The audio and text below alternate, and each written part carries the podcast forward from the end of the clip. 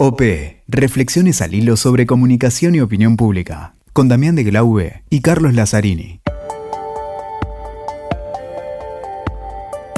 Hola, ¿qué tal? ¿Cómo les va? Acá estamos en un nuevo episodio de OP Podcast. Eh, un episodio, les vamos a contar la verdad esta vez, un episodio, cuando estamos grabando esta introducción, en realidad la entrevista ya, la, ya está grabada. Entonces le podemos contar que fue un episodio bastante, bastante conflictivo. Estamos en la cuarta temporada de OP Podcast, pero podemos decirles, contar algunas, algunos secretos. Eh, esperemos que no lo noten. En el producto final tal vez no se noten, pero fue un, episodio que nos costó muchísimo y no porque el, entrevistado no haya puesto la mejor predisposición, que la verdad tenemos que agradecer su generosidad eh, y porque fue, es un entrevistado difícil, de los importantes. Diría que uno de los más importantes que hemos tenido en esta, en esta temporada, alguien que no está acostumbrado, por lo menos no estamos acostumbrados a ver entrevistas, así que me parece que va a ser sumamente atractivo para todos los que nos siguen en OP Podcast y los que se van sumando, por supuesto. Acá estoy junto a Damián de Glaube. En realidad no estoy junto a Damián de Glaube. Damián está en otro lado. Una de las tantas cosas que tuvo este episodio. Bueno, juntos compartimos esta, esta entrevista. Así que, ¿cómo estás, Damián? ¿Qué tal, Cali? ¿Cómo andás? Y como bien decías, un episodio que vino, eh, yo creo que poseído por el demonio, un tipo de brujería, pero que pasó todo lo que no nos pasó en cuatro años, nos pasó todo junto y ahora. Y como bien vos decías, agradecerle a este entrevistado que eh, le puso toda la voluntad, que además, además se comprometió para otro capítulo más, eh, un golazo. Y Cali, eh, después de tanto, y tanto que la peleamos para este capítulo, la verdad es que me parece que tenemos eh, un capítulo de lujo, un capítulo de lujo que yo no, no estoy diciendo nada, no voy a decir nada, déjame que salude a los amigos de la Crujía Editores que siempre nos acompañan con los libros, a aquellos que nos mandan saludos y nos apoyan desde Necochea, amigos de Colombia, Guatemala, México, que han ganado también un libro. Y Cali, yo estaba pensando, ¿no? En después de tantas patadas que nos dio este episodio en opinión pública, cómo está Latinoamérica, cómo analizamos los datos, cómo estudiamos. Y en, esta, en este episodio, que como bien decís, estamos uno en cada lado, parece que no quiere el destino que salga adelante. ¿A quién tenemos, Cali? Contar a la gente a quién tenemos. Yo todavía no sé si este episodio va a salir, pero bueno, suponemos que esto lo están escuchando, así que, que finalmente el episodio fue puesto en el aire teníamos un antecedente de algo similar, pero esto lo superó. Esto lo superó. Había un antecedente de algo que nos había pasado. Yo creo que este lo superó, pero bien vale la pena todo el esfuerzo porque tenemos un entrevistado de lujo. Estamos hablando de Santiago Nieto y con él hablamos, ya que revelamos que la, la entrevista ya, ya la hicimos, así que podemos anticiparlo. Con él conversamos mucho sobre cuestiones metodológicas, cómo él estudia, tal vez como nadie, la opinión pública, cómo bucean esas corrientes eh, submarinas para detectar los climas de época, para detectar las emociones. Eh, una verdadera clase para todos los que le interesa el estudio de la opinión pública, cualitativa, cuantitativa, por un lado, y por otro lado también para que nos cuente no solo la cuestión metodológica, sino qué está viendo, qué pasa, si hay hilos comunes en toda Latinoamérica, en Iberoamérica, si ve un denominador común que se están dando eh, en la política, en la opinión pública, para, para, bueno, para armar esas campañas electorales que tienen que ver con sintonizar ¿no? con, lo, con la demanda electoral. Así que te diría, cuestiones metodológicas de estudio de opinión pública, cuestiones que tienen que ver con la ciencia política, cuestiones que tienen que ver para la práctica política, para ver un poco, bueno, cuáles son las nuevas corrientes los pensamientos y las emociones que se dan en el continente. Y como te decía, Cari, como me decías vos, un episodio que si sale, pongamos un poco de voluntad, es una bomba y además saca una frase de las que tiene él en su libro junto a Jaime Durán Barba, ¿no? Que, que, juntada, qué experiencia. A veces uno tiene los datos y no va con los análisis médicos a un carpintero, va a un médico él dice algo parecido a los datos sociales, además amplía la, línea de disciplinas, amplía las visiones, y tuvimos, nos enganchamos por suerte con unas ganas locas y tuvimos un diálogo que es, eh, la verdad, eh, no se lo pierdan, es impresionante. Y bueno, vamos, escuchemos ya a Santiago Nieto, si te parece, Cali, si estás ahí y no te me fuiste volando a algún lado de Latinoamérica. No, dale, vamos directamente a la entrevista porque tengo miedo que pase algo antes y tengamos que cortar esta, esta introducción. No se pierdan el final, escuchen el episodio hasta el final porque además le va a ser sumamente atractivo y se va a pasar rápido, aunque conversamos largo porque al final también hay unas recomendaciones que nos deja Santiago y otra vez agradecer su generosidad, que estuvo predispuesto a salvar todas las cuestiones técnicas que tuvimos, problemas técnicos que tuvimos y él muy amablemente, incluso como vos bien decías, Damián se comprometió a una segunda vuelta, así que esperemos que como en esos balotajes electorales lo tengamos nuevamente a Santiago Nieto porque quedaron algunas cosas por seguir conversando. Pero vamos ya, si te parece, a la entrevista.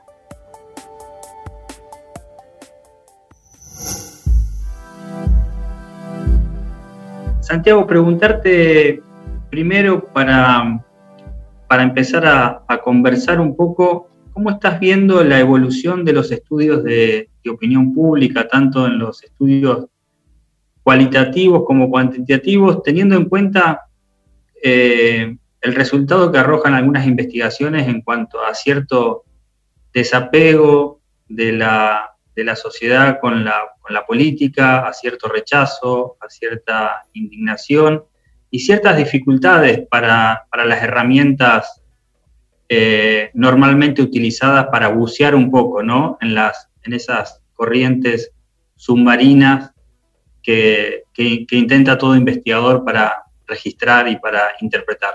Eh, bueno, primero un gusto estar con ustedes. Muchas gracias. Muchas gracias a nuestros amigos que nos escuchan y gracias por su paciencia.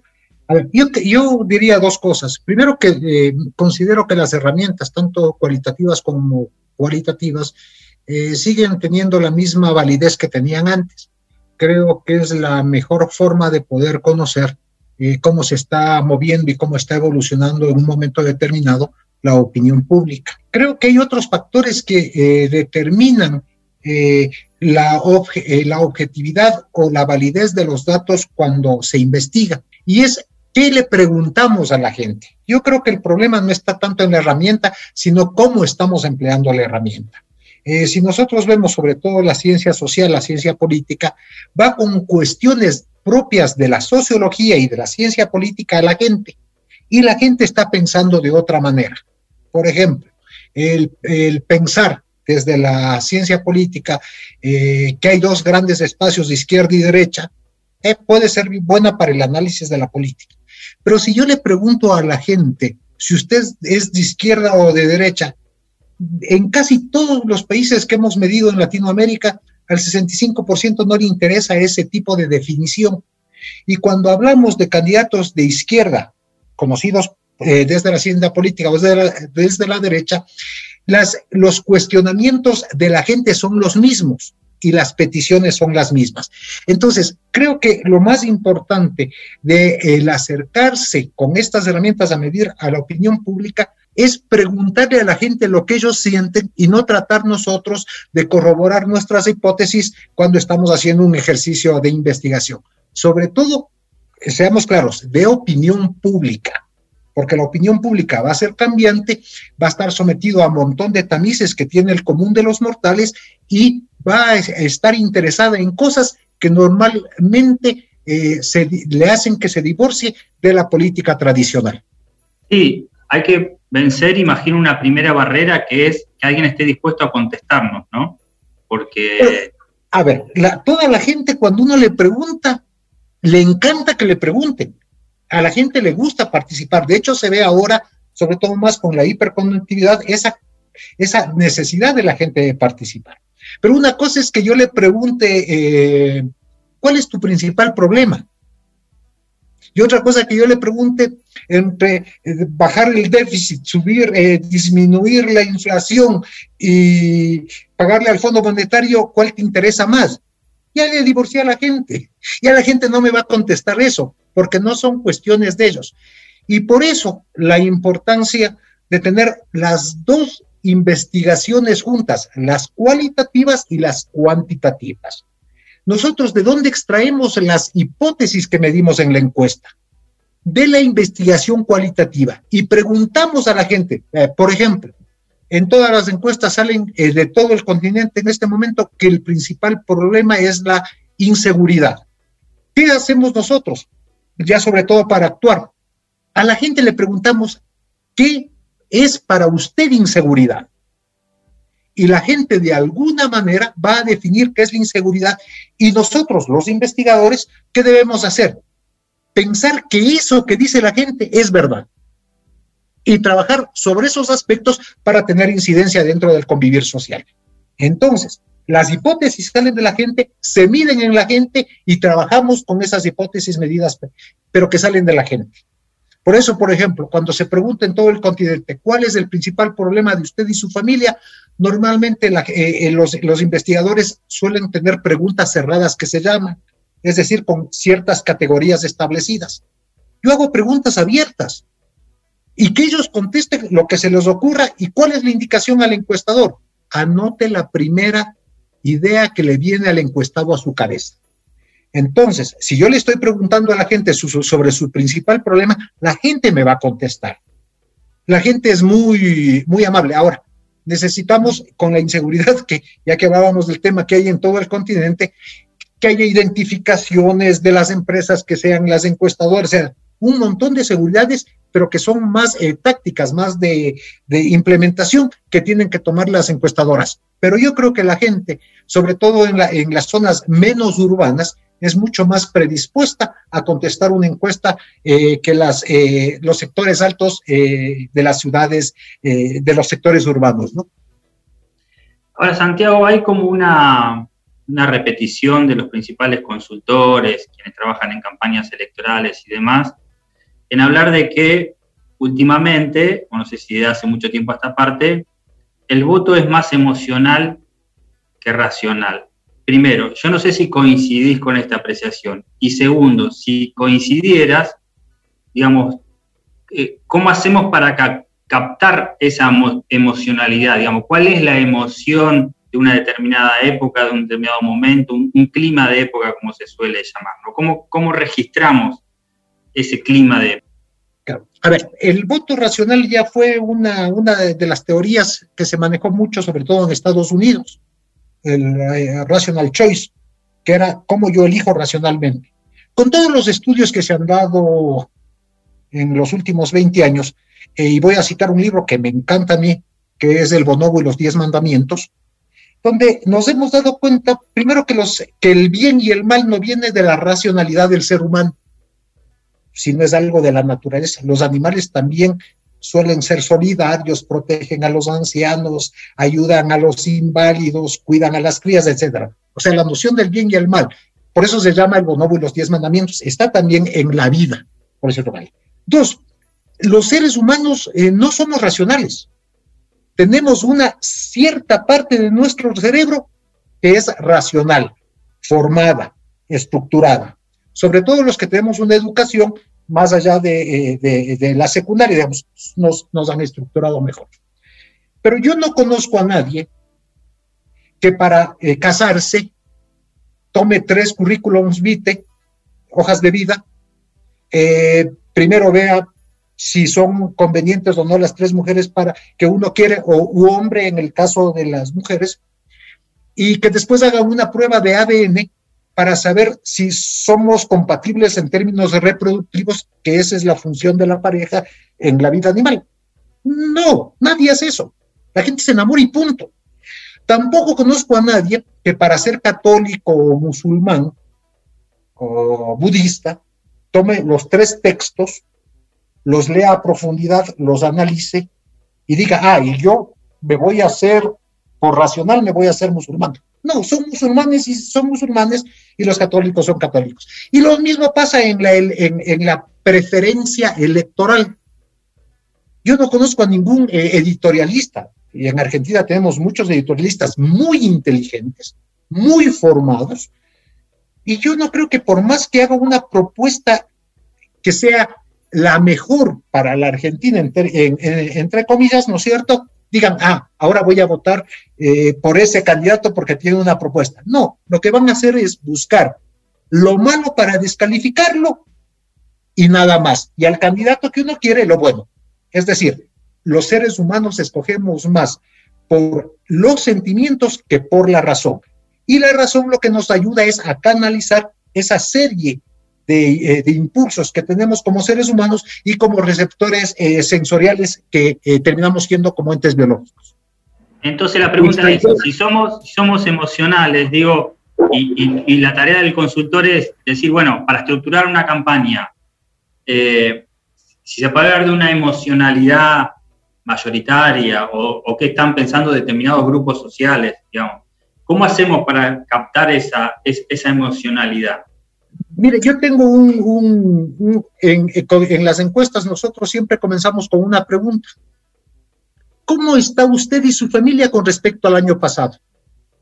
¿Está mejor, igual o peor? Y después le pregunto, ¿y cómo cree que va a estar su futuro? Mejor, igual y peor. Entonces ahí me va a dar lo que nosotros llamamos el ánimo de los electores. Si es un mood negativo, es decir, estoy peor que el año que viene, es un dato. Y si me dice, pero el próximo año voy a estar mejor, ah, hay, hay esperanza. Si me dice, eh, estoy mal y, en el futuro voy a estar mal, ahí hay desconsuelo. Entonces, con los cualitativos vamos a poder afinar ese sentimiento negativo y eso positivo, cómo se, eh, encausa. ¿Y qué me indica también esta, este ánimo de los ciudadanos con el que comienzo la, la, encuesta? Que si la gente está mal y está bien, está mal, está viendo las cosas mal y piensa que el futuro va a estar peor, normalmente las autoridades son mal calificadas y los datos en el conjunto de la investigación van a ser negativos. Igual si están, eh, si están en un buen ánimo, les está yendo bien, piensan que el futuro va a ser mejor, las autoridades normalmente van a estar bien calificadas. Y ahí, con ese ánimo, nosotros tomamos el, el pulso de la campaña. Y es como yo siempre digo en mis clases, a ver, si usted va a un funeral, no lleve mariachis a cantar las mañanitas, porque la gente se enoja. Y si la gente eh, eh, está en una fiesta, no entre a llorar, porque la gente también se ve enojar. Entonces, lo que se pretende es sintonizar con los, el ánimo de los ciudadanos para que respalden una tesis que además les va a ser beneficiosa a ellos y al conjunto. Entonces, es un diseño de la campaña en función del sentimiento, como cuando uno se levanta. Yo cuando me levanto mal genio, salgo, el tráfico es horrible, por mal que el cielo esté azul, digo qué feo día porque está, y le veo todos los peros. Si me levanto contento, ah, aunque esté nublado y lloviendo, qué lindo día, la lluvia alegra, crece la vida. Lo mismo hay que entender nosotros en los ciudadanos. ¿Por qué? Porque no son racionales, son emocionales. Y dada tu experiencia, nosotros nos abocamos básicamente a Latinoamérica, pero podríamos decir también tomar una cuestión global. ¿Es posible que haya algún hilo conductor en ese estado de ánimo general a nivel global para con la política? Digo, se habla mucho de cansancio, enojo, desconfianza, malestar, eh, indignación, desapego, indiferencia. ¿Es posible que eso, establecer como, como, como denominadores comunes Sí, eh, nosotros en algún momento, y me parece interesante la pregunta porque estuvimos conversando sobre eh, que hay una crisis de representación en Occidente, que tiene que ver con los mecanismos con que actúa la democracia. La gente en el siglo XXI no quiere estar representada, porque tiene otros mecanismos que le ayudan a comunicarse directamente con quien quiere. Entonces, las instituciones eh, medias oficiales y no oficiales, próximas, propias del sistema político clásico, ya no, ya no son funcionales. Entonces, con esa forma directa, la gente dice, ¿y por qué él y no yo? Y al reconocerse entre ellos, porque son cada vez grupos más pequeñitos que se reconocen bajo una necesidad, dicen, piensan que ellos tienen la verdad y niegan la verdad de los otros. Entonces ahí se vuelve una cosa muchísima, muchísimo más compleja para llegar con un mensaje que les dé, eh, eh, que les pueda unir a un conjunto bastante mayor. Pero esta crisis que hablamos, que está funcionando, si nosotros vemos eh, en Alemania, está, está pasando en Italia, está pasando en Inglaterra, está pasando en los Países Bajos. Si vemos eso, si vemos Estados Unidos, la toma del Capitolio, pues una cosa más que yo nunca pensé que podía ver pasar.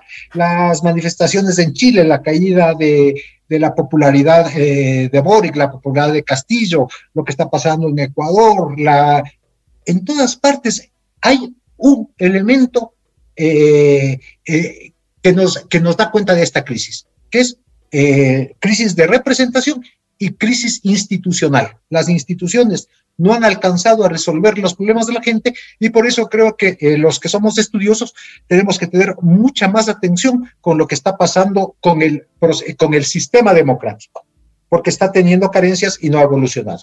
Ese crisis de representación puede tener que ver, se lo, se lo podés atribuir a eh, esta revolución de las tecnologías y transformación de los medios de comunicación que hoy todos nos consideramos un propio medio de comunicación, todos emitimos, no necesitamos esa intermediación justamente de los medios de comunicación tradicionales, entonces en la política es igual, no quiero que nadie me, represente, yo mismo me expreso. Es parte, y yo creo que ayudó, pero ayudó, ayudó a algo que ya venía dándose. O sea, a ver, en el 2007 salen las, eh, aparecen las redes sociales, que hacen que esto se potencialice a un millón. Pero antes ya hablábamos de esos problemas. Hay un libro escrito por Jaime Durán Barba, mi socio y quien habla, que se llama Mujer, Sexualidad, Internet y Política. Fue escrito en el 2003 y el nombre es interesante, Mujer, que es ahora uno de los sexualidad, la revolución sexual, etcétera, etcétera. Internet, cómo iba a ser el impacto de esta forma de comunicarse y política y cómo estos tres elementos iban a cambiar la, en la política. Por un lado, tenemos que el fenómeno se agudiza por la hipercomunicación, pero lo que sucede es que la política atenta contra la política. Yo no conozco a ningún político que diga, no, mi adversario es una maravilla y tiene buenas ideas. no hay nadie que dice. Y cuando un adversario reconoce una virtud en el otro, le dicen traidor. No olvidemos que eh, tanto el amor como el poder eh, eh, destapan los más perversos sentimientos del ser humano. El poder, el dinero y el amor. Entonces esos, ¿y que son qué? No son racionales las actitudes, son emocionales. Por eso es que digo, si, nosotros seguimos pretendiendo que somos racionales los seres humanos, no vamos a poder llegar porque no, ni los más, como digo, ni los más racionales, inteligentes, formados, etcétera, son racionales. No sé, una persona que vive al día, que tuvo sexto grado de educación, tiene seis hijos, no sabe cómo alimentarlos y está viviendo el día a día casi como el acero. Entonces, como yo digo, creo que la política se encargó de desprestigiarse a sí misma y dos, que siempre, siempre hablan de sus problemas del que el político es esto, el otro político, el y se divorcia de la gente. Y solo en un momento eh, los políticos se preocupan de la gente, el día de las elecciones. Y eso a la gente le hace que cada vez se distancie más porque se siente manipulada. Hoy hablabas de la derecha y la izquierda, esas categorías parecen viejas, ¿no? Si tuvieras que decir nuevos clivajes de de cómo dividir o cómo ¿Cuáles son? Antes era derecha izquierda, ahora, ahora ¿cómo, cómo, cómo interpretás? Yo, yo diría que siempre existieron dos categorías que, que abarcaban incluso a la izquierda y a la derecha, que es eh, liberales versus conservadores, en cuanto a usos y costumbres de la vida, en la vida cotidiana. Y hay un, ¿cómo se llama este estudio muy lindo que se hizo en los años 60? Déjenme acordar, ya me voy a acordar pero es un lindo estudio donde veían actitudes conservadoras y actitudes más liberales. Y es gracioso, los extremos, la extrema izquierda y la extrema derecha en ese momento, eran hiperconservadoras. O sea, lo que les, unía es que tanto los... A ver, el Partido Comunista no aceptaba que una mujer eh, haya tenido relaciones extramaritales y odiaban a los homosexuales, digamos. O sea, eran súper conservadores igual que la ultraderecha, digamos que eran más.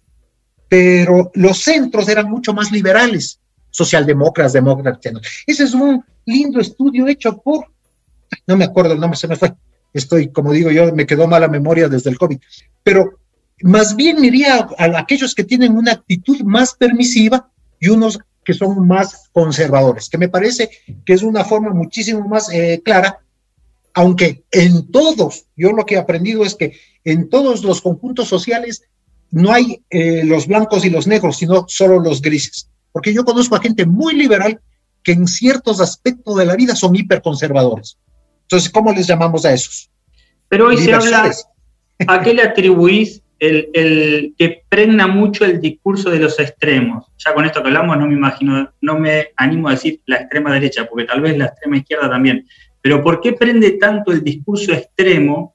Algunos dicen porque, bueno, porque buscan llamar la atención, porque es difícil llamar la atención del electorado, o porque dicen cosas que prenden en la opinión pública. El discurso extremo, el que dice la cosa más extrema, parece acaparar más la atención que los centros, que no sé si hay lugar para los centros, ¿no? Claro, es que en algunos casos, eh, yo creo que justamente la gente lo que está cansada, la mayoría de la gente está cansada de la pugna de los extremos y van a buscar en un momento determinado, dependiendo ciertas circunstancias, un tipo de liderazgo. Yo no creo que la gente siempre busque el mismo tipo de liderazgo. Eh, de hecho, hay gente que por la igualdad pierde libertades, ¿sí? O sea, porque hay una injusticia económica, social muy grande, es capaz de sacrificar sus libertades. Y hay gente que es capaz de sacrificar eh, la economía por las libertades. O sea, hay de todo eh, en la vía. Y el momento determinado escoger, determinará que la gente escoja un tipo de liderazgo en un momento determinado. Ahora, esos liderazgos, sobre todo los violentos, tienen poca vida en la política, según hemos visto. En general, en el siglo XXI, todos los liderazgos creo que se, les acorta mucho más eh, los tiempos por esa urgencia eh, de cambio. Pero no creo que es solo el discurso, el discurso más violento llega. De hecho, si vemos, eh, voy a poner un caso, un ejemplo de hace poco de la Argentina mismo, Mauricio Macri llegó a la presidencia contra un peronismo de 100 años sin ser extremo, sin ser violento. Y Fernández no hizo un discurso violento y extremo. Recordemos que Fernández para lograr tuvo que moderar su discurso. Ahora es que eh, parecería que porque existe un fenómeno que se llama mi ley, vienen los liderazgos fuertes, pero yo lo vería. no sé, o sea, yo creo que hay que ir midiendo, creo que es cuestión de campaña y creo que lo que sí suele funcionar es cuando aparecen candidatos que no pertenecen a lo que la gente considera la política tradicional. Lo que sí hay más que violencia es la novedad de que no sean los mismos de siempre bajo un grito, una consigna del váyanse todos. Estoy, estoy hablando cosas que, eh, que hemos vivido en la Argentina. Entonces, por eso digo, y si vemos, por ejemplo, ya otros liderazgos, y voy a poner el discurso de Andrés Manuel López Obrador, México, y además estoy poniendo ya a una persona que se le conoce como izquierda, etcétera, el lema de la campaña de él es eh, menos balas y más abrazos y su campaña era la, campaña del amor. Y ganó la presidencia en un país que venía con 50 mil muertos por producto eh, del enfrentamiento del Estado contra el narcotráfico.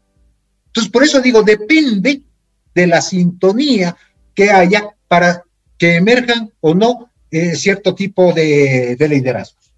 Y lo que pasa es que uno ve, no es solamente Milei, ve lo de Meloni en Italia, ve lo de Alemania, o ve incluso lo de Boric en Chile, que en, cierta medida fueron también contra un establishment, ¿no? Fueron, con algo, fueron, contra algo establecido. Entonces se repite el fenómeno. Claro, pero es contra la política, no los violentos. Y yo siempre eh, dejaría a Europa de un lado, porque Europa tiene otras problemáticas que sí son bastante más complejas por ejemplo, París, cinturones de, franceses que todavía no hablan francés, que son gente que vino de las colonias francesas y que no están adaptados al sistema.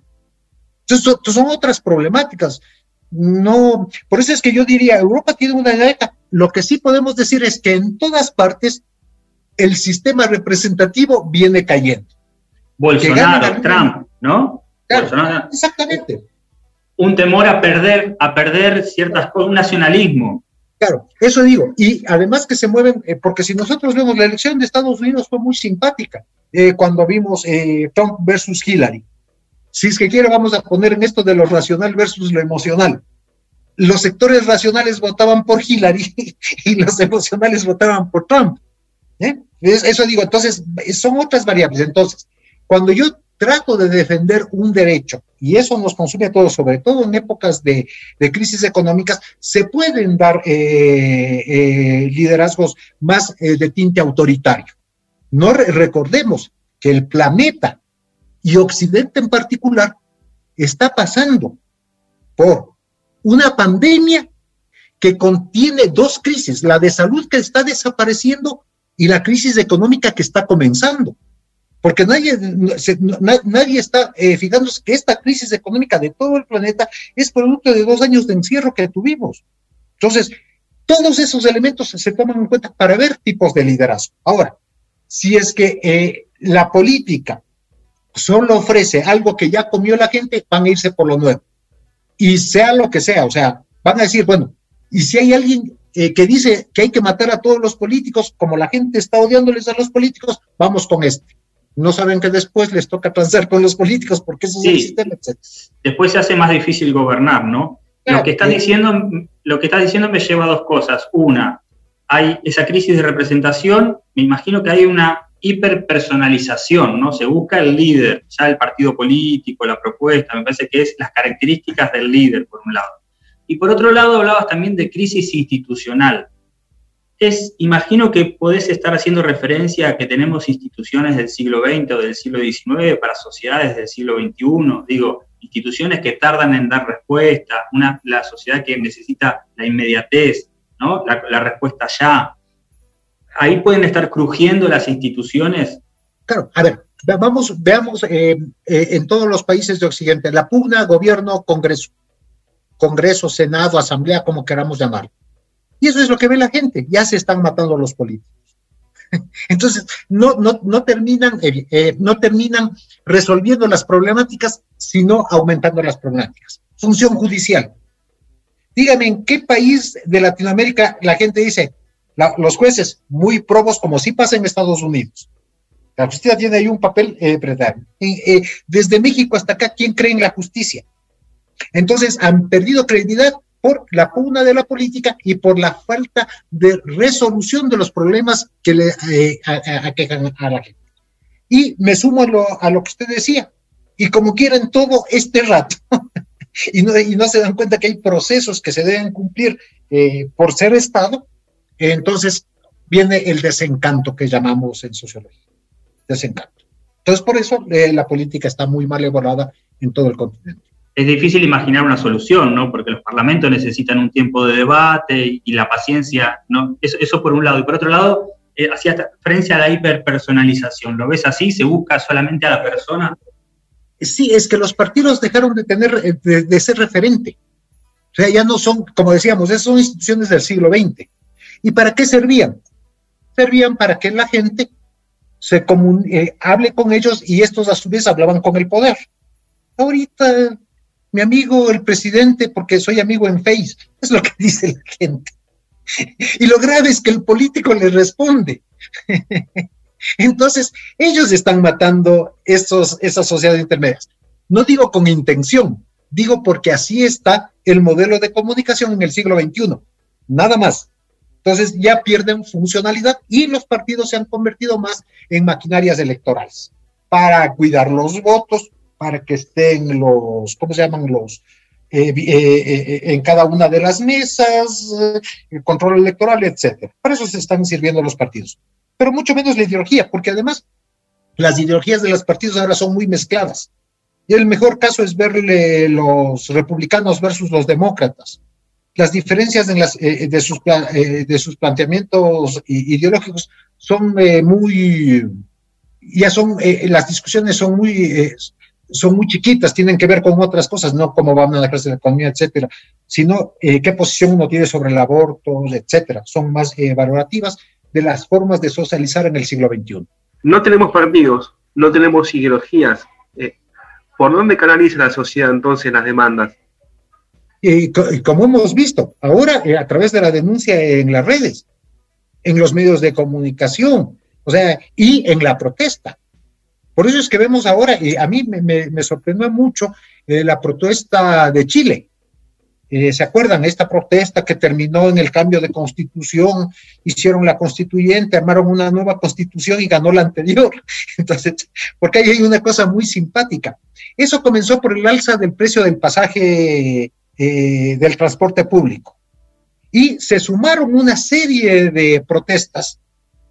¿Y cuál fue la salida del sistema político? Cambiemos de constitución eso. Pero no es que la gente estaba llamando a los políticos para que le solucionen los problemas. Las salidas institucionales con instituciones que no son respetadas y no son queridas por la gente no es una salida. ese es mi punto, o sea, no responden a las necesidades de la gente. Y de hecho, en este momento, Boric, eh, eh, el, presidente chileno, que llegó bajo esa plataforma de protesta, ahora esos mismos le están eh, reclamando porque no puede cumplir con todo con todas ese sinnúmero de necesidades. Le pasaba a Macron con los chalecos amarillos. ¿Con quién conversaba para, para solucionar el problema de paro de los chalecos amarillos? Si no había una protesta, no era como antes. Usted hablaba con el líder sindical, el líder de los maestros, y se solucionaba. Ahora tiene que ver con un millón de personas y el poder es casi imposible poder resolver eh, esa, eh, de, la manera tradicional este tipo eh, de demandas de la sociedad y se canalizan de una manera desordenada y caótica.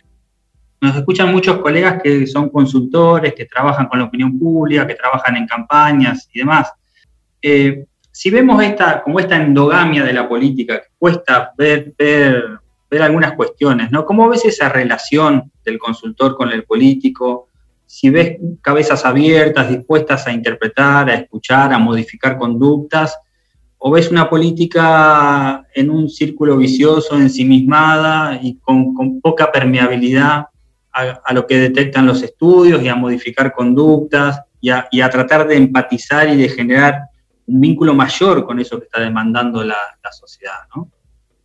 A ver, eh, primero eh, los consultores. Creo que ya en el siglo XXI, que es un, algo que ha avanzado mucho, ya hay un sinnúmero de consultores profesionales educados, que han, se ha sistematizado el conocimiento, entonces ya saben un montón de técnicas, metodologías, herramientas para poder conseguir los fines, montones, muy buenos.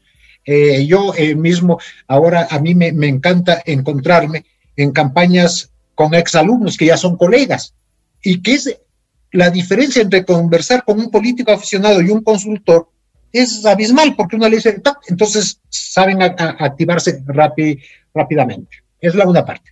La relación consultores político. Primero, es como todo en la vida. Es como, como usted me pregunta, ¿y cómo es la relación de las personas con sus médicos?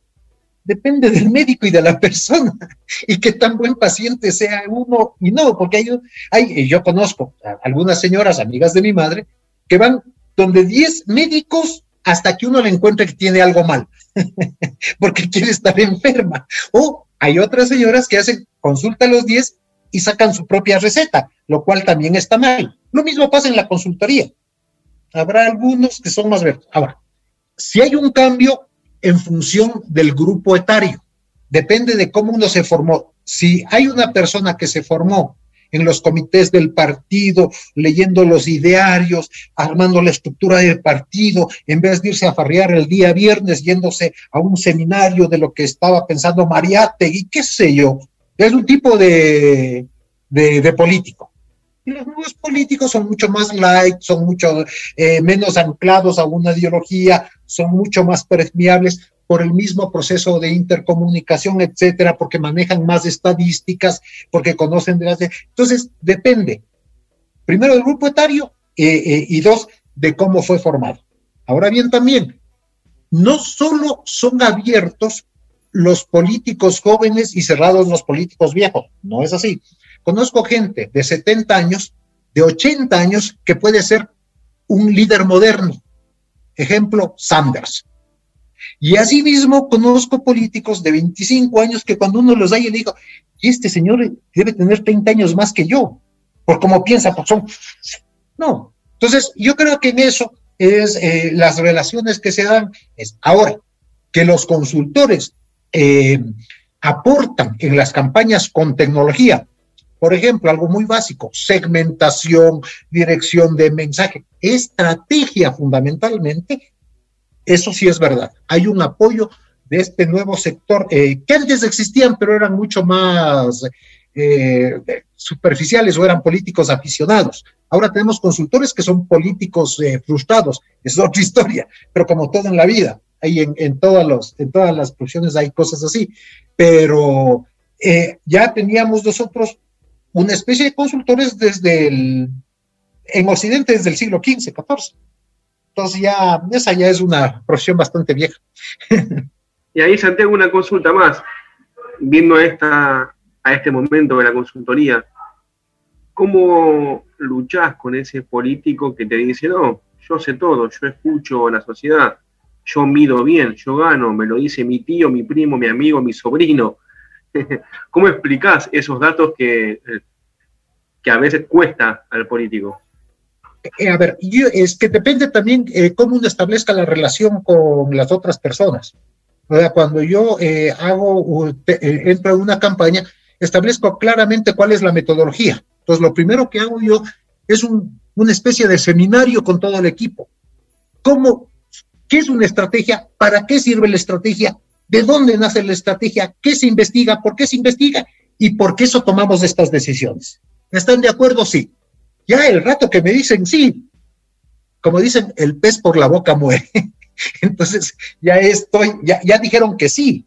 Claro, después uno tiene que ir, obviamente, eh, como uno es solo consultor, no es el candidato, y, y, hay que tener claro, quienes van a ganar o perder son ellos, no uno. ellos son los que ponen la cara, ellos ponen todas sus potencias, uno, ayuda a esos procesos, pero el momento que entienden la metodología, se va. Lo que uno no puede hacer es entrar de repente, decir, sí, sí, acepto la campaña una vez en la campaña y diga, ah, es que esto no puedo aplicar. No, pues. pues ahí uno tiene primero que hacer análisis, diagnóstico, que ya son, eh, cada consultor tiene sus formas para aproximarse a sus candidatos. Ahí hay, como todo en la vida, como digo, hay consultores que no importa, otros que sí les importa, etcétera, como todo. Pero yo creo que lo más importante, ya que nos están, eh, también nos van, eh, nos escuchan eh, distinguidos colegas, creo que lo más importante para establecer una consultoría es dejar las reglas claras del juego, porque en campaña no podemos estar discutiendo tonterías. Vamos a perder el tiempo peleándonos entre nosotros en vez de avanzar para llegar al éxito.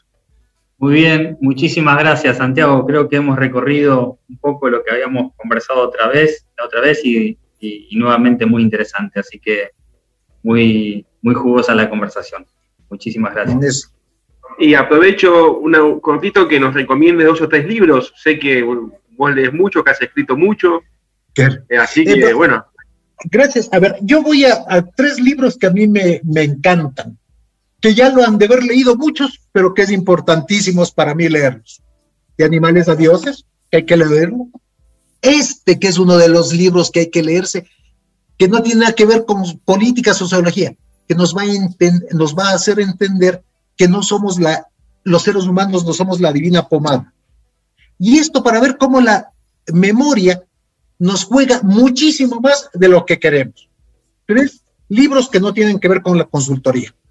Ahora, ya en la consultoría, yo sí creo que, leer, perdón, eh, eh, no me gusta hacer autorreferencia de mí mismo, pero Mujer, Sexualidad, Internet y Política. El arte de ganar. La política del siglo XXI, arte, mito o ciencia. ¿Dónde está la gente y la nueva sociedad? Y con eso vamos a tener una idea mucho más clara del comportamiento político y el comportamiento social para aproximarnos cada vez más a un mundo donde se ha vuelto muy complejo medir la opinión pública. Así que muchísimas gracias, Damián, Carlos, Jimmy y a todos los amigos que nos escuchan. Muchas gracias por su paciencia y espero poder eh, repetir algo ya de esto, eh, porque ahí hemos hablado generalmente, pero hablar de las cualitativas, de las, eh, de, las cualitativas, etcétera, es también una pasión mía porque ahora que estoy dedicado a la estrategia, mi base es investigador. Sí, ojalá podamos, podamos repetir y profundizar. La otra vez habíamos hablado algo más de, de cuándo van los estudios cualitativos, cuantitativos, digamos, distinta, la, la, parte digital de ahora de hacer encuestas, si es mejor que presencial, digamos, todas esas cuestiones. Así que si sos tan amable, una próxima conversación seguramente abordaremos esos temas. Siempre a la orden, como digo, las personas que nos escuchan dirán si valió o no la pena. Muchísimas sí, gracias, Carlos, Damián, Jimmy.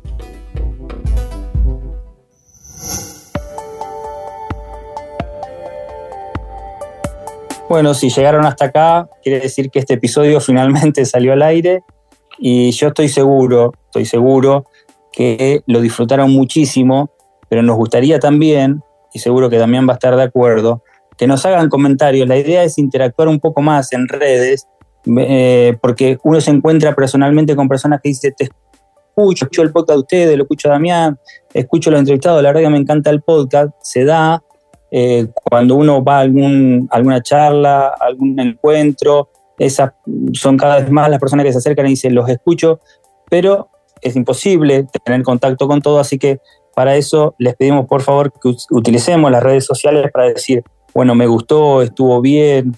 Eh, yo creo que este es un episodio que bien vale la pena que interactuemos, tengamos ese feedback y que nos digan, nos comenten qué fue lo que pasó. Bueno, me imagino, Damián, que una satisfacción también esta entrevista, ¿no? Y yo necesito, Cali, dos horas más mínimo con Santiago.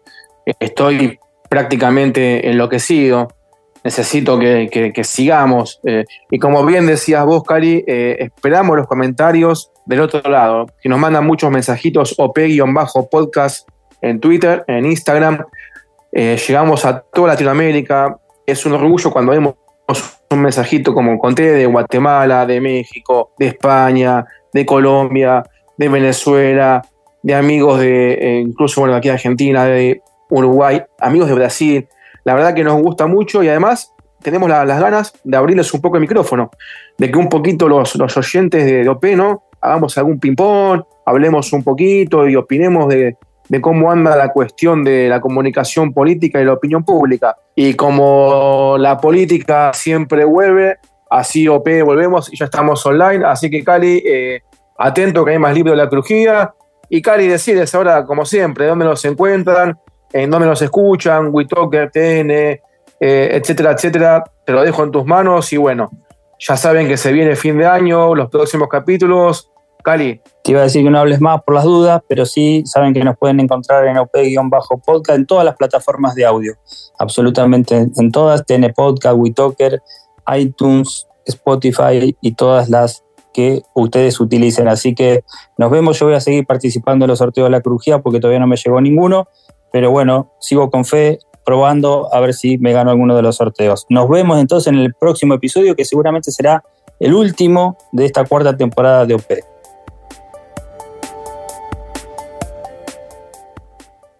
Escuchaste OP con Damián de Glaube y Carlos Lazzarini. WeToker. Sumamos las partes.